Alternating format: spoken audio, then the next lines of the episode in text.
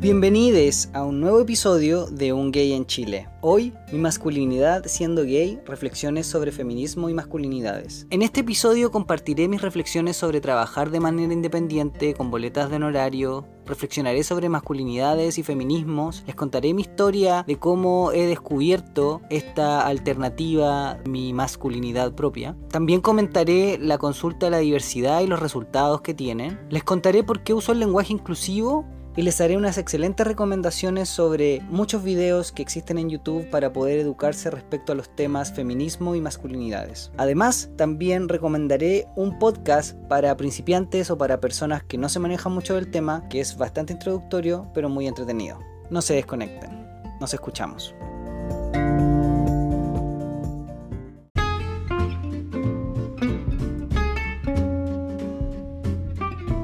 Advertencia. El contenido y el lenguaje de este episodio será cargado de elementos políticos y activistas. Coloquial, es muy muy chileno. Y recuerden que las opiniones vertidas en este episodio son de exclusiva responsabilidad de quienes las emiten, es decir, nosotros.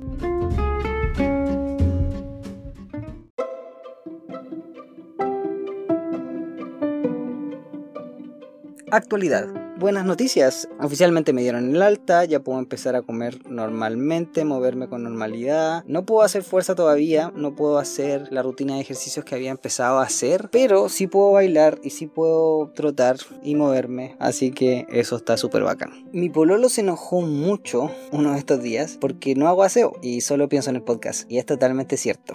Esta semana he visto más tutoriales en YouTube, he estado obsesivamente viendo los gráficos y las cifras de cuántas personas me escuchan, por cuánto tiempo me escuchan, cuál es mi público objetivo, etc. Y he estado viendo formas como atraer más personas, he estado viendo cómo contactar gente para entrevistar, eso estaba haciendo, la verdad, eso es lo que me interesa hacer. He tratado de ponerme al día con mis series y podcasts y cursos online y las clases que se me vienen. En el caso de Sex Education, todo el mundo está hablando de ella. Vi el primer capítulo, la verdad no me enganché. Eh, espero hacerlo de nuevo. Voy a tener que seguir viéndola, me va a forzar a verla. Porque al menos en Rotten Tomatoes tiene 96%. Es una de las series más populares. Así que me imagino que va a hacer ese efecto más adelante. Terminamos de ver la temporada 6 de Grace and Frankie. Javier y yo nos encanta hacer binge watching, ver toda la temporada entera, de hecho quedarnos horas viéndola. Y en tres días vimos toda la temporada, por lo menos unos 3, 4 episodios por día. Pause, que está en internet la, segunda temporada, también voy a tener que bajarla. Y uno de mis reality favoritos, Project Runway, no he visto ningún episodio, ya van 6, pero como les digo, me gusta ver la temporada como de principio a fin, así estar horas viendo algo, dedicarle un día o dos, así que yo creo que eso voy a hacer.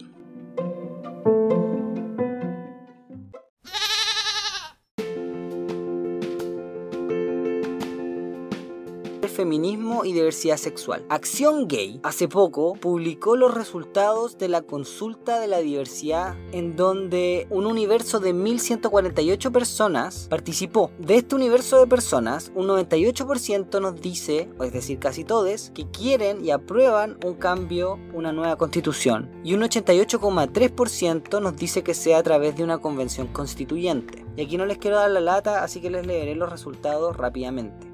La primera demanda es adopción homoparental y maternal, derechos filiativos, un 52,8%. Número 2, educación no sexista y con enfoque de género, un 49,6%. Establecer agravante crímenes de odio es la tercera, con un 36,3%. Educación sexual integral, número 4, 29,6%. Y la quinta, creación de un Ministerio de Género y Sexualidades con un 26,5%. Matrimonio igualitario, sin distinción de género, 24,2%. Luego, que el matrimonio igualitario no se encuentra dentro de las cinco primeras demandas. Eso es cierto, pero es una información, siento yo, un poquito engañosa. ¿Por qué? Si bien no está en la número 5, está como la número 6 y está a 2% de diferencia de la quinta. Es decir, prácticamente está adentro. Y el matrimonio igualitario está relacionado con la primera demanda, que esa demanda, la primera, tiene más de la mitad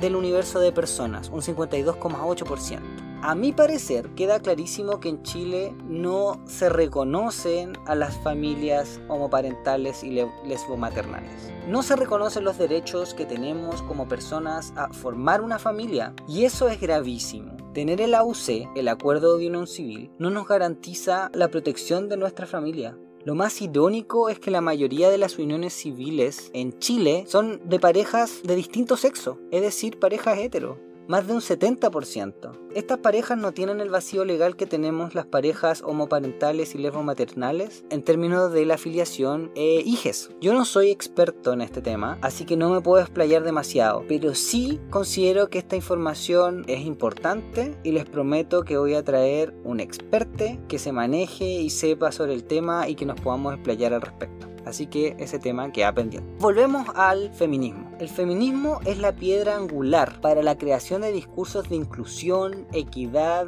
e igualdad de derechos. Yo tampoco quiero dar una cátedra de feminismo y no porque sea cis hombre, sino que porque tengo en mente una super mega seca ídola invitada que me encantaría que ella nos hablara y nos contara, explicara mucho más de este tema, la segunda demanda de la consulta de la diversidad es la educación no sexista y con enfoque de género. Aquí el feminismo entra de lleno porque nos entrega un marco teórico, nos brinda herramientas concretas, nos demuestra lo importante porque el feminismo es un reflejo evidente que nos demuestra una discriminación estructural muy similar a la que viven todas las mujeres. Más del 50% del mundo son mujeres, pero la riqueza del mundo la tienen los hombres un 90% del dinero en propiedad y un 99% de la tierra. El 67% de los pobres del mundo son mujeres. Y sí, es el patriarcado la razón histórica, política y económica estructural. Estas cifras las saco del minuto 2 del video Feminismos y Nuevas Masculinidades, una charla TEDx que imparte Jorge Elbaum. Espero haber pronunciado bien su apellido. Está en YouTube, publicada en febrero del 2017.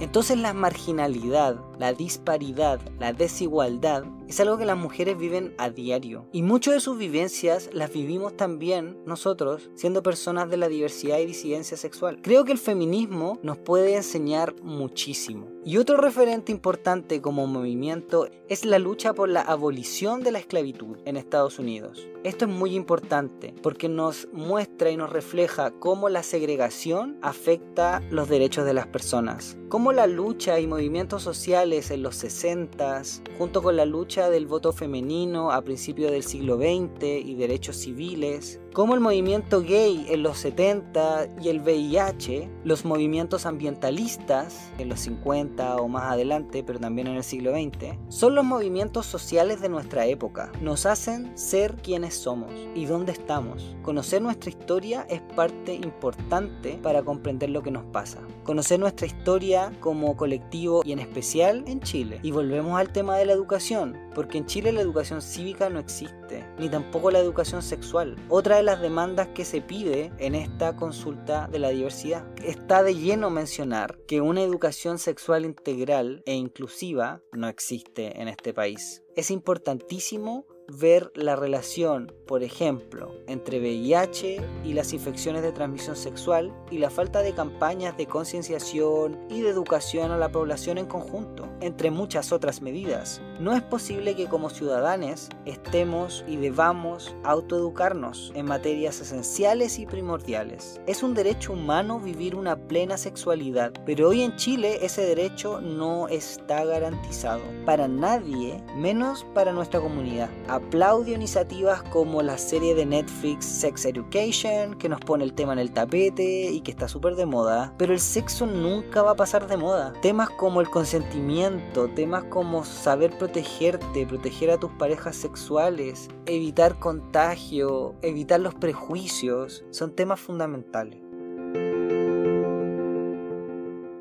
Si volvemos a revisar las demandas de esta consulta de la diversidad, la adopción homoparental, derechos filiativos, la educación no sexista y con enfoque de género, establecer agravantes a crímenes de odio, educación sexual integral, creación de un Ministerio de Género y Sexualidades y el matrimonio igualitario, estoy muy de acuerdo que estas demandas tienen que llegar al gobierno y tienen que ser promovidas y tienen que ser empujadas y tienen que ocurrir para realmente poder hablar de igualdad de derechos Yo sé que se ve súper complejo, yo sé que se ve súper distante y complicado, pero no podemos bajar los brazos. Considero que en este momento es crucial, es el momento de actuar. Es el momento de promover, presionar, exigir. No bajemos los brazos y no nos cansemos, porque si podemos ver un poco de historia, si podemos volver, si podemos recordar los cambios que han sucedido en estos últimos años en Chile, si podemos ver de manera histórica los cambios de las luchas y los movimientos sociales, vale la pena, vale la pena toda esa lucha, vale la pena todo ese esfuerzo. Y si tú estás escuchando este podcast, yo sé que tú te estabas preguntando esto mismo o lo estabas pensando o ya lo sabes, estoy seguro que en ti eso ya está. Te invito a tomar acción. Te invito no solamente a vocalizarlo, te invito también a actuar.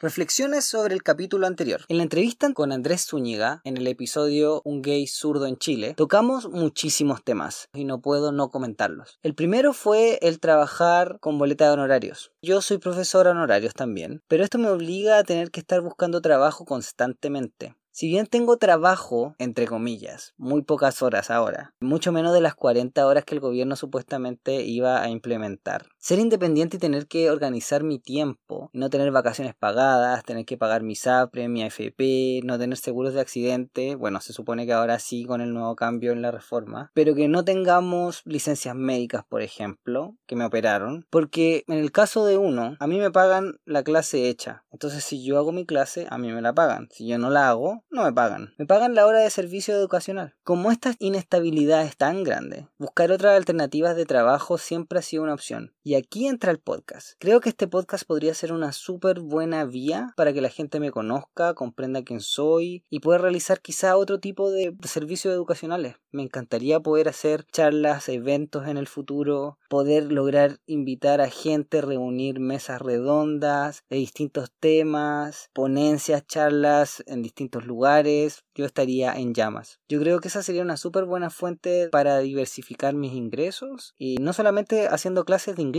o haciendo cosas en inglés. De hecho, me encantaría poder estar trabajando y generando plata con el conocimiento que tengo en temas de diversidad sexual y un poco de género también.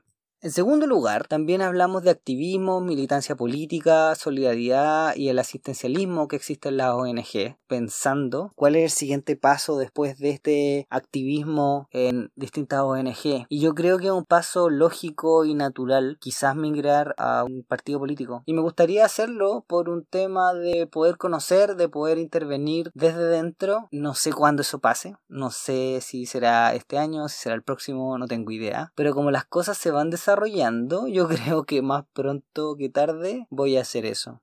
También Andrés habló que hay dos tipos de personas, algunas que creen en proyectos colectivos y otras en proyectos individuales. Personas que creen forjar su destino personas que creen que el progreso no puede ser individual. Y creo que eso tiene que ver con una visión también de país y no solamente de personas. Esto es una anécdota muy X, pero yo recuerdo haber conocido a una chica alemana y ella me decía, nosotros siempre hablábamos en nosotros. Alemania era un colectivo, no era individuo. Era nosotros hacemos esto, nosotros queremos esto, es para nosotros, para el país. Se pensaba en colectivo. Y siento yo que eso Chile no lo tiene y lo tiene muy pocos momentos y creo que eso es muy triste. Esperemos que podamos cambiar eso. Y una de las cosas que me gusta de ser parte de esta colectividad LGTBIQ es eso, sentir un nosotros, sentir una pertenencia, sentir algo más grande que no eres solamente tú ni tu familia, sino un colectivo.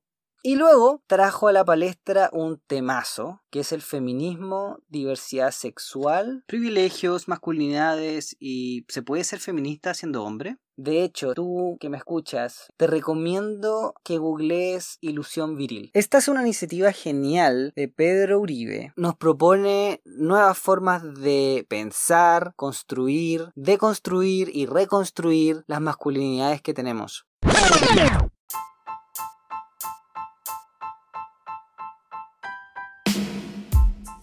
Reflexiones, lenguaje inclusivo.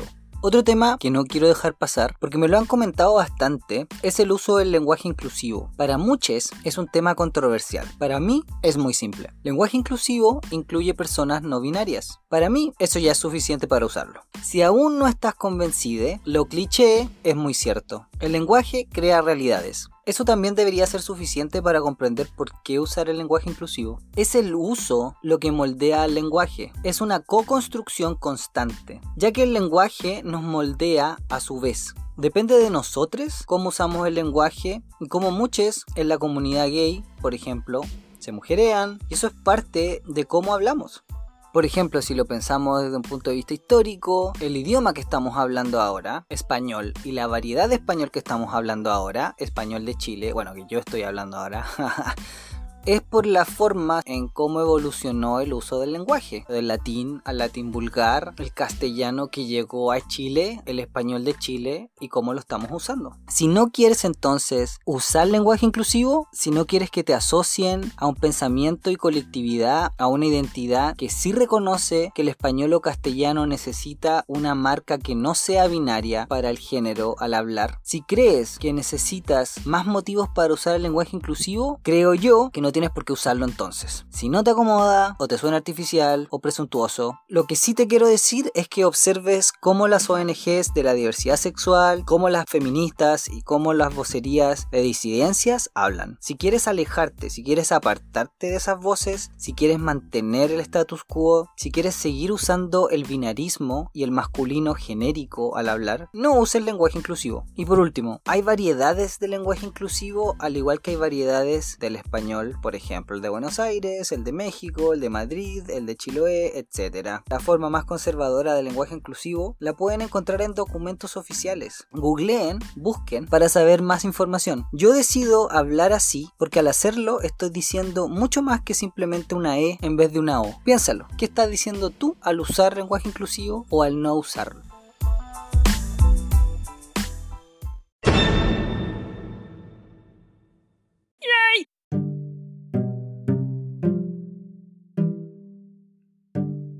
Mi masculinidad y ser gay. He pensado últimamente bastante respecto a los roles de género y micromachismos que tenemos tan fuertemente arraigados en nuestro subconsciente por haber sido socializados en este país y en estos tiempos. Pensaba en la culpa que me provoca el no calzar con los estereotipos cuando chico y la enorme libertad que me generó salir del closet y asumir ser gay. Uno de los privilegios de ser gay, y creo que deberíamos todos, independiente de nuestra orientación, expresión de género, identidad de género, es el ser libre. Sentirme libre de vestirme como quiero, de caminar o hablar como quiero y como me siente más cómodo, de usar maquillaje, de pintarme las uñas, de usar ropa asociada a lo femenino, el color lila, rosa y fucsia, las flores, tantas cosas. Pero es cierto, esto de ser gay automáticamente no te entrega esa libertad. Tienes que empoderarte y liberarte de esos estereotipos y ser realmente quién eres tú. Y cuando niño nunca me gustó jugar al fútbol, tampoco los deportes. Me juntaba con muchas niñas y jugaba con muñecas. Una vez a los 3 o 4 años recuerdo haberme puesto el collar de mi mamá y unos suecos y mirarme al espejo y besarme en él. ¿Por qué? no sé. Pero se veía mucho más divertido que ponerme la ropa de mi papá. Y la verdad es que la ropa de mi mamá también era bastante aburrida, pero bueno. El caso es, como niño, bloqueé y renegué muchas de las experiencias que me hacían sentir inadecuado.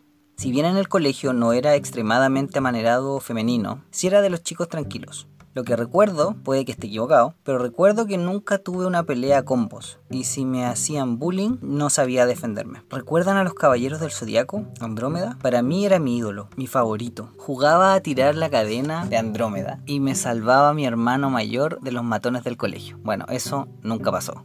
Mucho de lo gay cuando chico supongo se reflejó en los dibujos animados que me gustaban, heroínas con superpoderes. Tarde y viejo comprendí las complejidades y referentes de Sailor Moon o Ranma Medio. Ver ahora Ranma Medio sería una experiencia completamente diferente. En fin, también vi otros animes más más de niño, pero supongo que lo que de verdad me gustaba era más la cotidianidad y lo casero, más que esas grandes batallas de horas de luchas. Les conté que no me gustaba el deporte, así que nunca me metí ni a karate, ni artes marciales, ni nada de eso. Siempre he sido bien miedoso en realidad salió ese tema en la terapia. Tiene sus cosas positivas. Y una de esas cosas positivas es evitar situaciones arriesgadas, mantenerte con vida. Y qué cuático es asociar el peligro, la agresión y la violencia a la masculinidad y al ser hombres. Ya más grande en mi adolescencia, crecieron muchas inseguridades en mí. Supongo que es muy característico de la etapa, pero me sentía muy feo, muy inadecuado, no calzaba y pensaba que nadie se fijaría en mí. No tuve ni novia, ni novio, ni polola, pololo, ni un beso. Solo los del juego de la botella. Mi primer beso fue a los 17, pidiéndole a una amiga que me enseñara a besar, y yo tiritaba al hacerlo.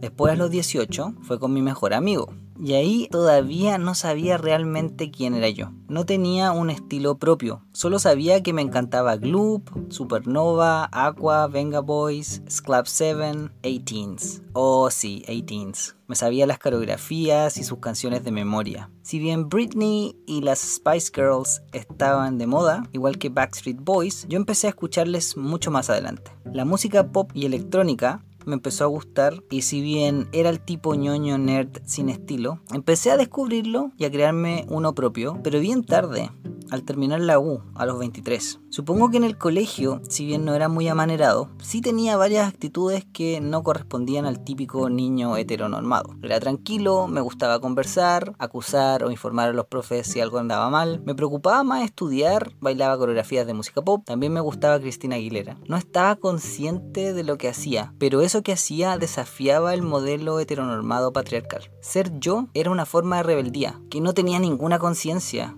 y no me No me malentiendan. Yo no quería eso. Yo quería calzar. Yo quería ser como los demás. Yo quería ser uno más. No quería ser el que se burlaban ni el que apuntaran con el dedo. Trataba de calzar como pudiera. Cuando asumo ser gay, cuando mis padres me rechazan y yo sigo con mi relación, me digo a mí mismo, las personas que yo más quería su aprobación me rechazan. A la mierda a todos los demás. Recién ahí comienzo a intentar ser más yo mismo. El camino es difícil. ¿Cómo saber qué es más o menos tú si siempre has estado contigo? En mi carrera de pedagogía en inglés teníamos el estereotipo de que todos los hombres que estudiábamos eso éramos heteros curiosos o bis o gays. Éramos dos o tres hombres por sección, el resto solo mujeres. Tenía muchas amigas y no me había comido a ninguna. Y salir a carretear y la música y todo lo que significaba hacerlo con ellas, si bien no me hacía mal ni me sentía mal, tampoco me sentía en algo que yo pudiese encontrar a alguien que me gustara. Recuerdo haber ido a Club Miel, una disco gay friendly que cerró, y varias veces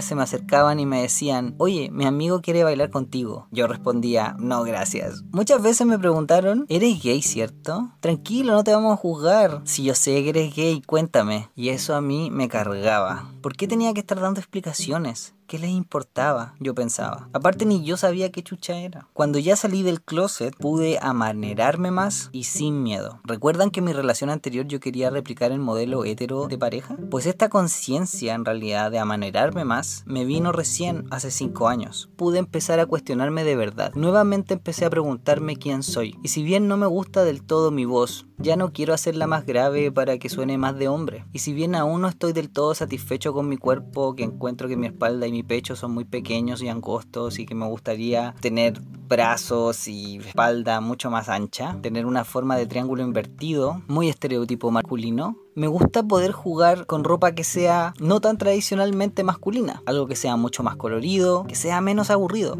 Yo sé que no soy ningún rupturista, no estoy rompiendo ninguna barrera, ni estoy creando nuevos paradigmas, pero me encantaría poder serlo un poquito más. Y esta vez con convicción y de manera consciente, porque así como con un grupo de amigos nos mujeriamos, nos decimos niña, loca, amiga, no es algo que consideremos una burla o una ofensa, para mí eso me da poder, poder ser quien yo quiera ser, sin sentir miedo a ser juzgado. Porque si por ser quien soy dirán que soy delicado, que soy tranquilo, que soy maricón, para mí eso que dicen, si es que me están diciendo te gustan los hombres, entonces no es ningún insulto, me están describiendo como soy. Y eso lo celebro y lo aplaudo. Y me encantaría poder amariconarme mucho más, pero será a mi modo y a mi tiempo. Porque si algo he aprendido por ser gay es que cuando realmente eres libre, ya no quieres volver a encarcelarte.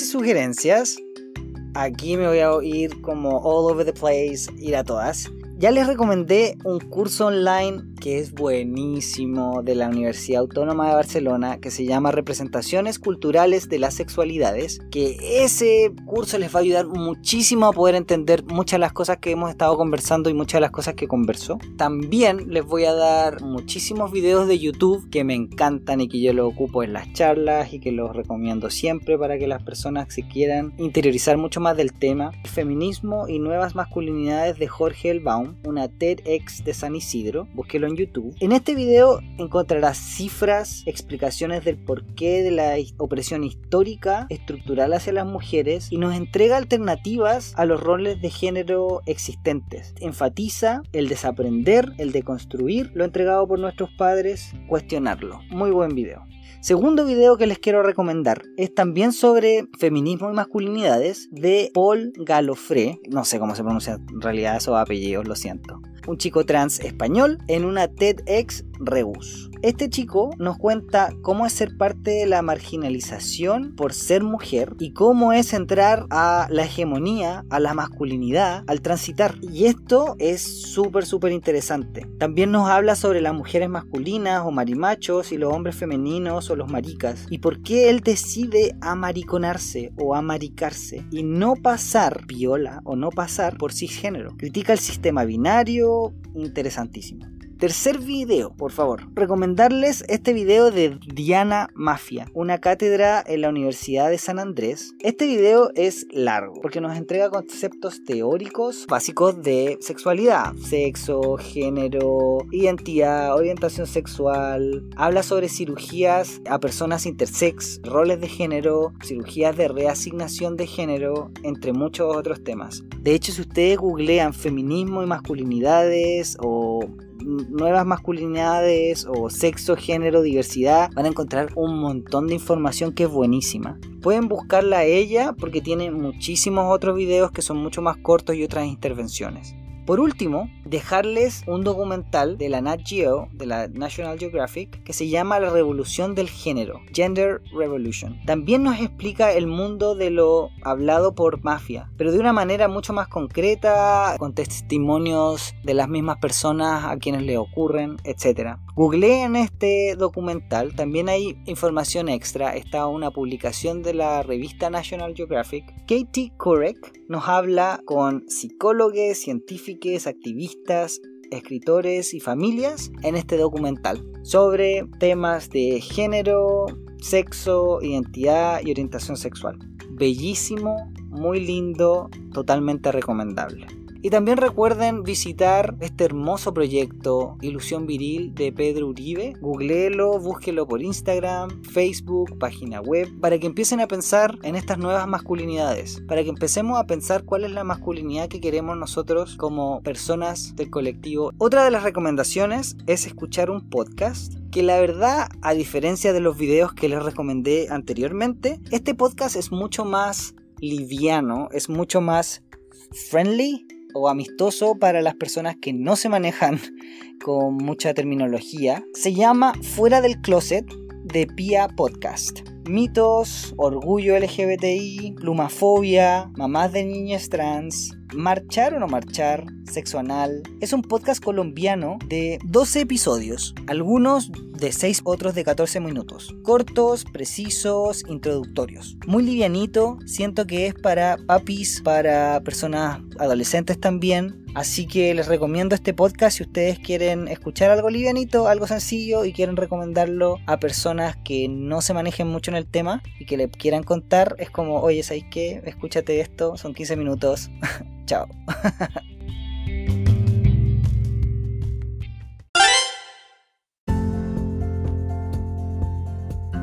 Bueno, ese ha sido el episodio de hoy. Espero que les haya gustado y espero que hayan encontrado las reflexiones sobre estos temas importantes, interesantes, útiles y si es que les ha hecho sentido, si tienen algún comentario que hacer, si quieren contactarse conmigo, si quieren compartir sus experiencias, si quieren participar en el podcast como entrevistado o ser parte de él, pueden contactarme en Instagram, un gay en Chile podcast Les invito a compartir y a comentar este podcast si es que lo consideran bueno, si es que les ha gustado, si es que tienen ideas, sugerencias, por favor háganmelas llegar. Estoy muy agradecido de poder contar con su compañía por el escucharme y darme su tiempo y compartir mis reflexiones con ustedes. Les puedo contar que tengo un súper invitado para el próximo episodio. Hola Alonso, ¿cómo estás? Gracias por la invitación. Qué bueno. Sí. O sea, tiene arreglo lo que te pasó. Sí, sí, tiene arreglo. Así que en realidad estoy en, un momento bien entretenido a nivel personal y, y a nivel laboral. Así que estén atentos porque el próximo martes se viene un nuevo capítulo. Les quiero desear lo mejor para esta semana. Un beso, un abrazo. Soy Alonso Poblete, un gay en Chile. Chao, chao.